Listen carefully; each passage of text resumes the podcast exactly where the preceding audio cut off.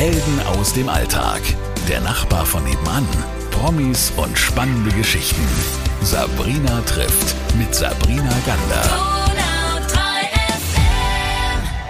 Bei mir ist heute Tommy Reichle und bevor ich dazu komme, was er alles macht und tut in Ulm und der Umgebung, erstmal schön, dass du da bist. Ja, ich freue mich auch und bedanke mich ganz herzlich für die Einladung. Tommy, du bist Zauberkünstler. Ich bin Zauberkünstler, ich bin Musiker und habe das jetzt äh, versucht im Laufe der letzten Jahre zusammenfließen zu lassen. Und da kam dann äh, speziell für Ulm das Programm Ulmagie zustande. Das sind dann Ulmer Geschichten, verpackt in Ulmer Lieder und passende Zaubertricks dazu. Wie lange bist du denn schon Zauberer, Magier? Das Ende der Zauberschule, ja, die hat sich über zwei Jahre hingezogen. Ich habe so 1991 begonnen und haben es auch geschafft, dann in den magischen Zirkel aufgenommen zu werden und da begann dann eigentlich das eigene, eigentliche Zaubererleben. Aber die Musik hat mich nie ganz losgelassen. Äh, gib mal einen Schritt zurück. Was war denn der Tommy, bevor er Zauberer wurde? Da war er schon viele Jahre vorher Musiker. Und wo und was hast du alles gemacht? Ich habe angefangen in einer Rockband. Da war so der, ja, der Lieblingskünstler, den wir damals versucht haben nachzueifern, war Ted Nugent. Dann äh, habe ich Gedichte von einem Kumpel vertont, vom Rainer Kropper. Und dann hat sich da drumherum auch eine Band gebildet. Da war das Highlight für uns damals ein Auftritt auf der äh, Seebühne bei der Landesgartenschau in Ulm.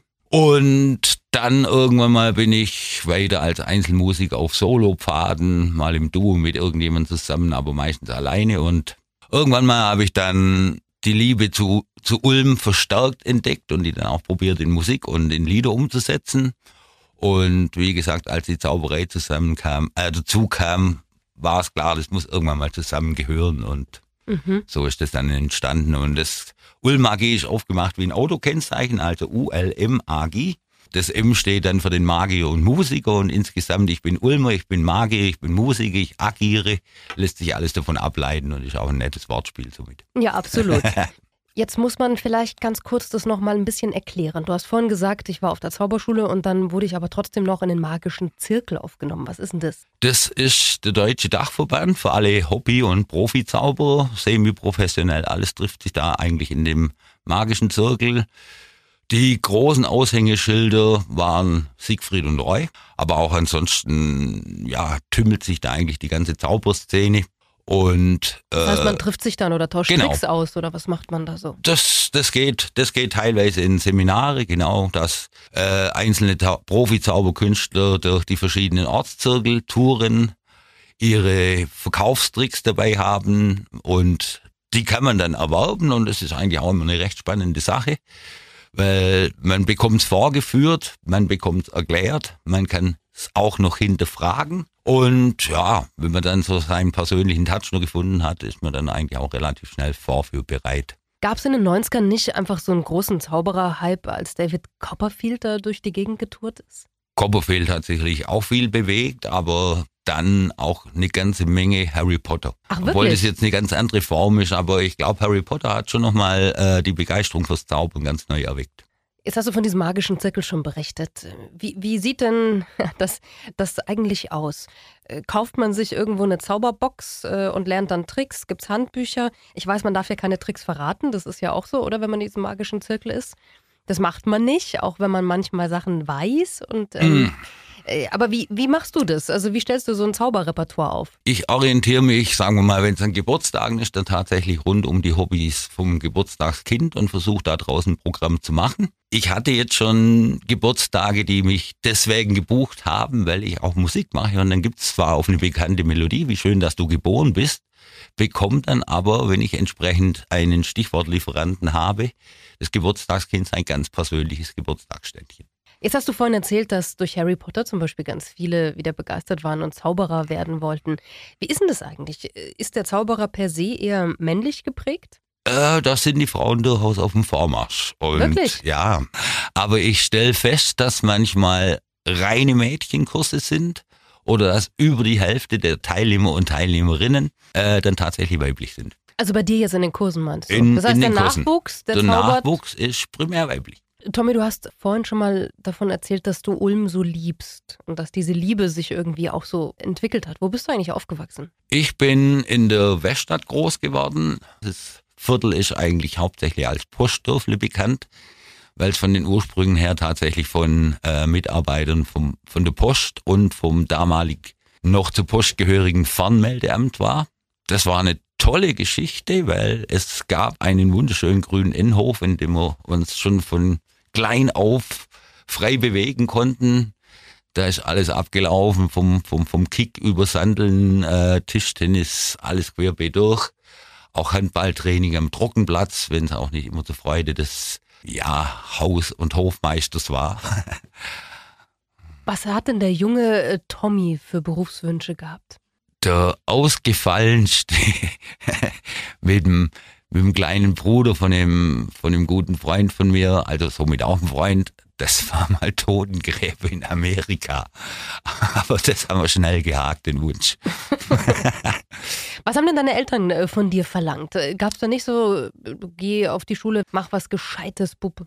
Nee, die haben wir eigentlich relativ freie Hand lassen. Meine Mama hat ja den Vorzug gehabt, nur Hausfrau zu sein und mein Papa war im höheren Dienst beim Fernmeldeamt, allerdings nicht in der handwerklichen Ebene, sondern im verwaltungsmäßigen, im Rechnungswesen und sonstiges und das haben sie, glaube ich, relativ früh festgestellt, dass das nicht mein Ding ist. Da dazu waren auch die Mathe-Noten zu schlecht, um irgendwie in die Fußstapfen von Papa zu treten.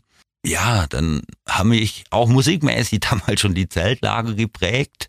Die Gitarre hat zum Lagerfeuer gehört und da kam dann die Liebe mit dazu und ansonsten Versuche tatsächlich des Papas zum sagen, probierst du mal aus mit dem Fernmeldetechniker haben wir dann aber irgendwann mal aufgezeigt, äh, auch ein kleiner Abstecher noch in eine Autowerkstatt.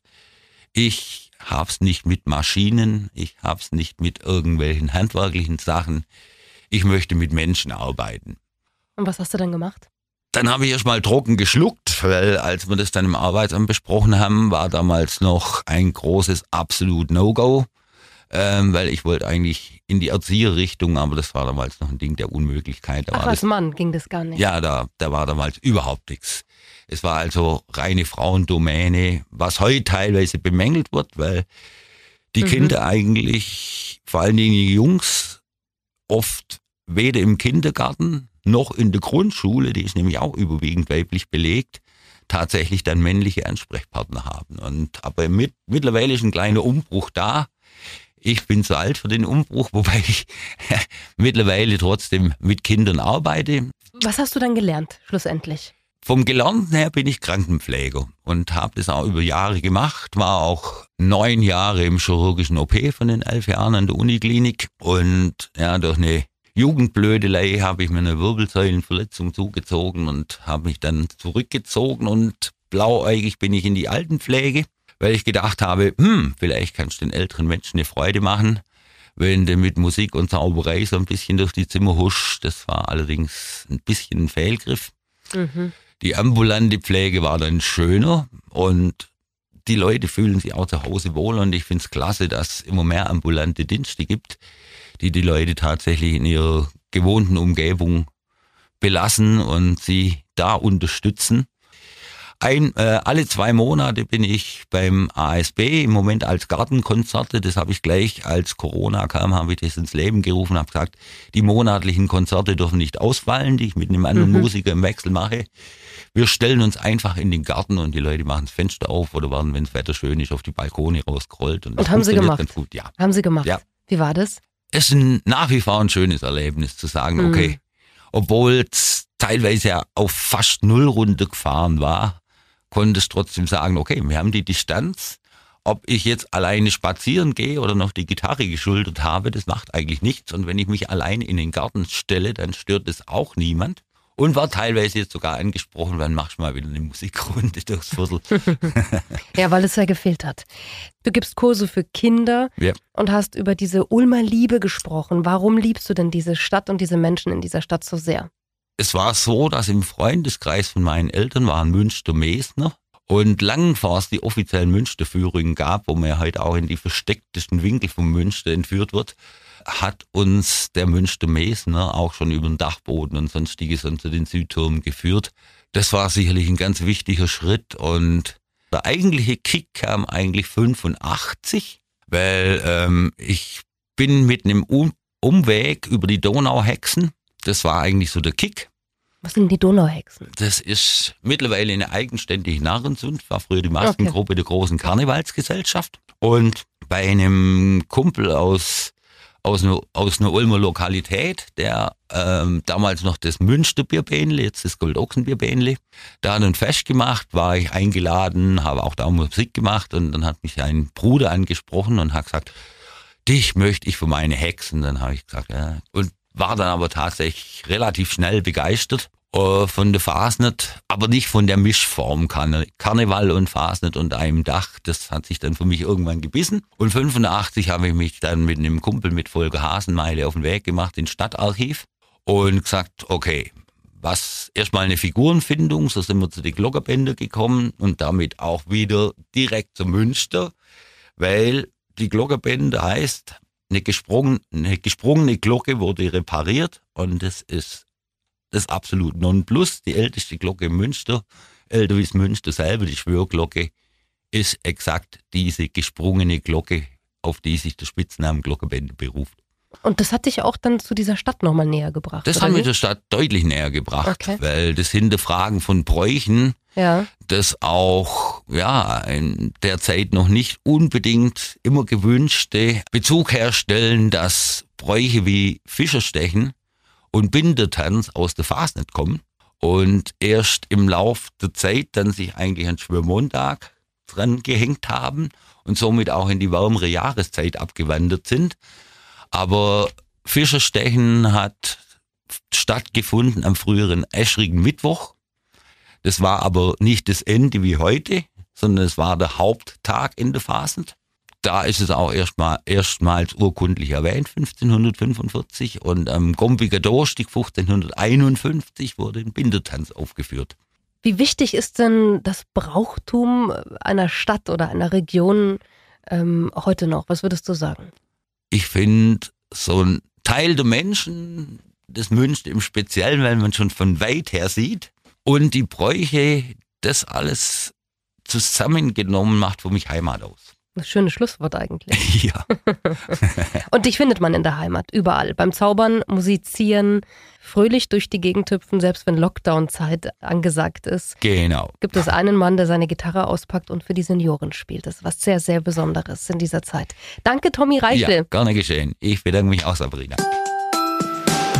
Helden aus dem Alltag. Der Nachbar von nebenan. Promis und spannende Geschichten. Sabrina trifft mit Sabrina Gander.